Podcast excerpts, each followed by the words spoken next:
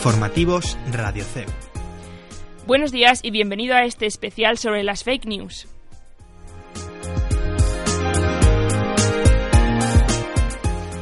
Mi compañera Eva Ditren y yo, María Albalat, vamos a analizar los peligros y las amenazas de la desinformación, o como se les llama hoy en día, fake news.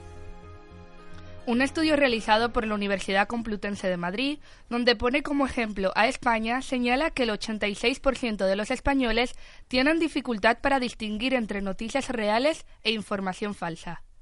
Durante el último año se han viralizado y difundido las algunas noticias falsas y vamos a hacer una especie de dinámica con nuestros compañeros eh, Esther Fernández, buenos días. Buenos días. Elías Peris, buenos días. Buenos días. Y Juan Jovas. Good morning. Eh, os voy a comentar en qué consiste esta dinámica y, eh, bueno, lo que tenéis que hacer es que os vamos a decir unos titulares y nos tendréis que decir si, si pensáis que sois que es falso o que es verdadero. ¿Vale? Entonces mi compañera os va a decir el primero y eh, entre vosotros, entre todos tenéis que consensuar si es verdadero o es falso. El primero es, Amazon se prepara para lanzar un supermercado robotizado. Verdadero. Verdadero. Pues no, es falso. Vaya. El siguiente. Detienen a un hombre por llamar 2.600 veces a una compañía telefónica para no estar solo. Verdadero. Verdadero. Verdadero va. También es falso. Trump elimina la versión en español de la web de la Casa Blanca. Verdadero. Eso sí que es- me suena a mí que... lo- Verdadero. ya, verdadero. Sí. La Unión Europea podría prohibir el kebab por sus riesgos para la salud. Falso. Eh, Yo creo que faltan datos. O sea, que han puesto un titular llamativo para que el clickbait. O sea, falso. Falso. Es falso. Jordi Puyol amenaza con publicar un dossier que haría caer la democracia en España si iba a la cárcel. Yo diría que falso. Falso también. Es que pienso lo mismo que antes. Creo que han ido al clickbait. Es Entonces, falso. sí. Habéis acertado 3 de 5. Muy bien. Bueno, se nota, hemos se nota que sois periodistas. Hemos remontado. Bueno, continuamos. No es fácil identificar una noticia falsa por su titular. Por eso es importante, es importante que cuando leamos una noticia con un título, como decía Esther, muy espe- espectacular o alarmante, observemos otros factores como quién ha publicado esa, no- esa noticia o la fecha. Manzano, director de este estudio, ha asegurado que nos creemos este tipo de noticias o las aceptamos porque no tenemos gran conocimiento sobre el tema o consideramos que la fuente de información es fiable. A raíz, de este estudio dieron algunos consejos para reconocer las noticias verdaderas, como desconfiar de los títulos cuando son muy llamativos, examinar siempre la URL, investigar sobre la fuente de la noticia y prestar atención al formato y a las fotos. Y si aún seguimos con dudas, lo principal es no difundirlo y acudir a las páginas que se encargan de desmentir informaciones fa- falsas. Por ejemplo, el cazabulos, que es del diario.es, Maldita Hemeroteca o Neutral. Eh, incluso estas plataformas cuentan con un número de teléfono que eh, pues, se puede enviar por WhatsApp aquella noticia que hemos recibido para que, si ya la tienen verificada, nos manden en la publicación eh, con toda la información y por qué es falso o eh, se ponen a investigar para, para, para que se deje de difundir el bulo. Parece que las fake news sean un fenómeno de nuestros tiempos, pero no lo son. Las mentiras y los bulos siempre han circulado en las, en las sociedades. El problema es que el efecto de estas ha aumentado con la aparición de las redes sociales como Facebook y sobre todo en chats como WhatsApp. Además de la expresión fake news, otra de las palabras que ha ocupado gran espacio en los medios de comunicación ha sido la posverdad. Una información falsa que sigue siendo aceptada a pesar de saber que es falsa. Es decir, se utilizan la- las redes sociales para manipular la opinión pública. Con esta estrategia se venden productos y también se ganan elecciones, como es el caso que todos conocemos de Donald Trump. ¿Cómo funciona la posverdad? Pues se difunde una noticia de gran impacto y muy atractiva, ya sea verdadera o falsa, pero manipulada. Segundo paso, por su impacto, se comparte por las redes sociales hasta hacerla viral. El tercer paso sería que los medios tradicionales, para no ser superados, retoman la noticia. En cuarto lugar, aunque la noticia es desmentida, no se difunde como la mentira. Y en quinto lugar, como la aclaración no convence o llega a todos, la noticia falsa se convierte en una verdad manipulada. Un claro ejemplo es el caso de Donald Trump. Su capacidad para apelar a lo emocional y a las creencias personales fue utilizada durante toda la campaña electoral.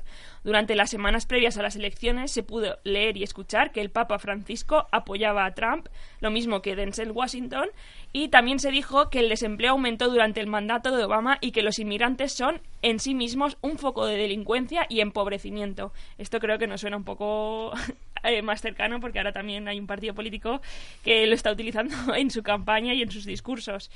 Eh, si, todo es, si todo mentira, eh, pero suficiente para empujar a las urnas a unos convencidos votantes que veían en Trump su salvación. Y como hemos dicho al principio y después de haber puesto en antecedentes, vamos a proceder con el debate en el que nuestros compañeros van a debatir sobre el siguiente tema. Vale, el tema es eh, sobre si debería haber una regulación para las fake news. Sé que vuestra la respuesta puede ser obvia, que es que sí, pero hay que tener en cuenta eh, factores como eh, si se podría llegar al verdadero culpable de la difusión de esa información, porque muchas veces no sale a la luz quién verdaderamente tiene el interés detrás. Por, y, o sea, sí que se puede saber, pero no lo puedes inculpar porque no hay pruebas. Y otro factor sería la libertad de expresión, porque ahí entraríamos en un debate porque porque en las leyes que hay ahora permiten difundir no cualquier cosa, pero bueno, entra mucho en juego en lo que es eh, la libertad de, cada uno. Entonces, a sabiendas de esto, cada uno en orden, me decís si estáis de acuerdo o no, y luego eh, rebatiremos. Juanjo, ¿quieres empezar? Elías. bueno, empiezo yo y así vais cogiendo. yo diría que la regulación lo habéis enfocado por ahí, es condición necesaria, pero no es suficiente. Es un punto de partida, existe esa posibilidad hoy en día en las redes de cometer esos tipos de delitos y por tanto debe haber algún mecanismo de autodefensa del Estado de Derecho para poder eh, ir en contra de quien comete esos delitos y establecer las sanciones que se. Pero claro, dicho esto, como decía, no es suficiente porque en principio este fenómeno es un fenómeno que está muy arraigado a la voluntad o a la estrategia, es decir, a la, a la mentira como herramienta específica para obtener algún beneficio. Entonces es muy difícil atajar este fenómeno si hay o se mantiene una voluntad de mentir. Entonces, claro, ahí cuando la, la mentira, que es la mayoría de las veces, es intencionada, sí que necesitamos eh, una defensa, sobre todo en los estados democráticos. Dejo ahí si seguís. Esther yo creo que sí que es necesario una regulación, sobre todo para los medios de comunicación serios y sobre temas que nos importan a toda la sociedad, que nos incumben al final a todos. Y ahí también entramos en lo de la libertad de expresión. Yo creo que hay medios como, por ejemplo, La Sexta, que por su ideología muchas veces pues eh, manipulan mucho la noticia para llevarnos al terreno que a ellos les interesa, que en este caso sería en la política de la izquierda. La Sexta ha manipulado muchísimo al partido político Vox. Eh, de hecho, en un titular lo tengo aquí, os lo puedo leer. Esperad. Bueno, mientras lo buscas, yo quiero aportar una información y es que en relación a los, a los medios, como ha tildado eh, Esther, serios, hace nada El Mundo ha tenido que publicar una sentencia contra Javier Negre por inventarse una entrevista que no había ocurrido.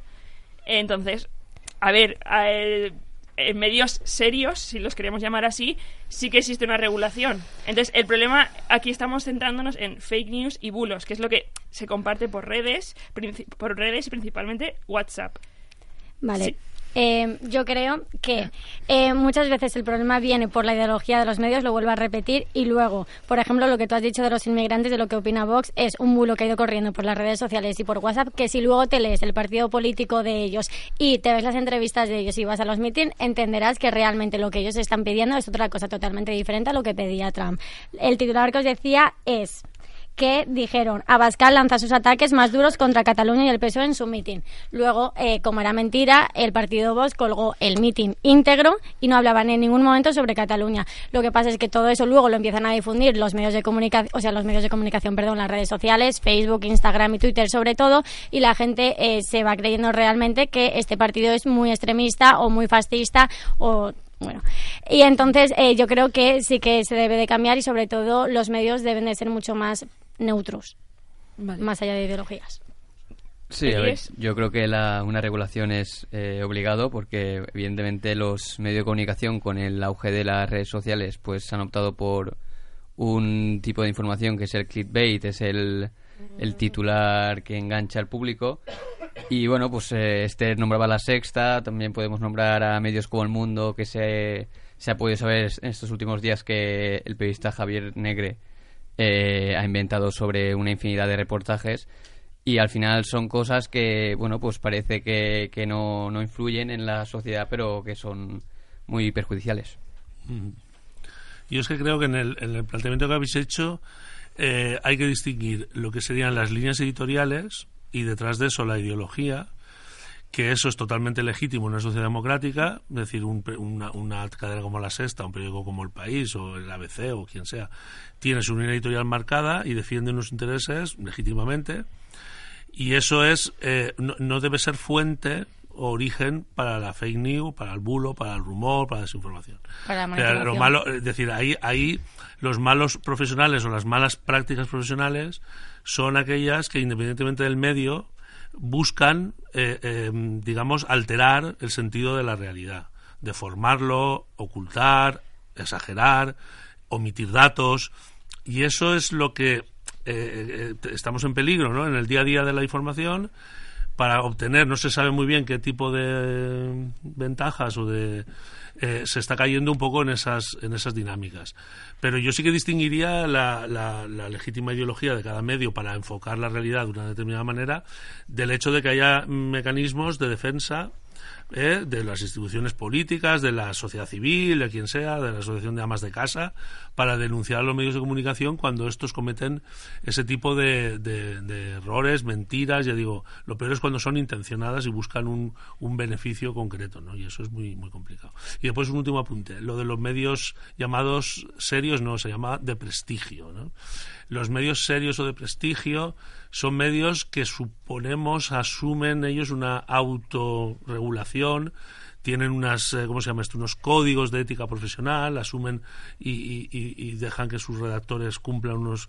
Entonces sí que es en esos casos mucho más, no sé cómo llamarlo, pero éticamente más reprobable o deontológicamente mucho más criticable que ese tipo de medios cometan esos excesos y sobre todo que no estén vigilando que les cuelen noticias falsas porque eso sí que es una responsabilidad de esos medios y no deberían eh, publicarse noticias falsas como han publicado muchos medios de prestigio y después se excusan en que es que me la han colado, claro, me, me llegó de no sé qué y tal. No, la responsabilidad de un medio serio es, es, evitar que le cuelen este tipo de noticias. Bueno, y a raíz de lo, de lo que hemos comentado de la regulación, ¿Creéis que se podría llegar al verdadero artífice de la difusión de, ese bulo? ¿Sería posible encontrar a un culpable? No. Yo creo que por lo menos ahora mismo no. Es muy complicado, pero porque en una falsa noticia hay varios factores. O sea, quizá el titular es falso, pero la noticia es verdadera, quizá ha sido culpa de la fuente, quizá ha sido culpa del periodista, no tiene por qué ser del medio solo. Entonces es muy difícil saber, pues lo que decía él, cuál es el culpable real. Eh, bueno, me vuelvo a lo de antes. Eh, con el auge de las redes sociales, eh, los medios de comunicación se escudan en cualquier opinión de cualquier ciudadano para, para hacerla como verdadera. Entonces es un, callejón sin salida.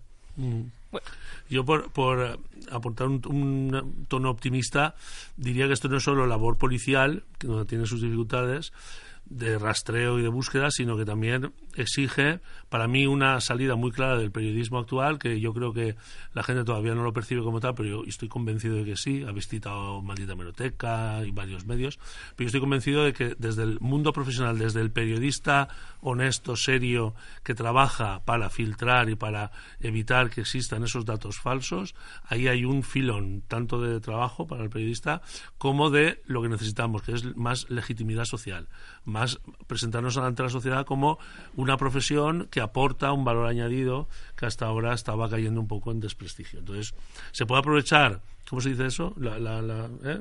lo malo para sacar un aspecto positivo y sería eso que los periodistas eh, buscaran un poco su lugar y su sitio en el control de lo que son los, los flujos de información y que pusieran ese granito de arena en evitar las, las noticias falsas.